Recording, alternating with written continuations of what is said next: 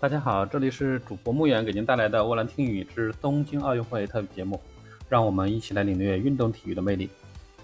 在刚刚结束的男子举重八十一公斤级比赛中，李小军以三百七十四公斤的总成绩傲娇群雄，独领风骚，夺得了八十一公斤级的冠军，这也是中国代表团的第二十一金。呃，在今天的比赛中，倒数第二把结束以后，意大利的运动员排在第二位，他如果想超过李小军夺冠。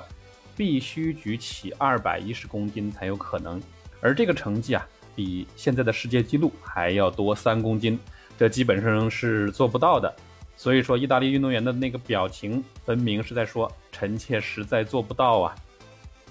今年三十七岁的老将李小军是中国奥运代表团中年龄最大的年运男运动员，但网友们呢都喜欢叫他“军神”。没错，在比赛中他就是那个表现神勇，让你忘记年龄的那个神。以上就是本期的全部内容，谢谢您的收听，并欢迎您关注主播穆远的沃兰听语。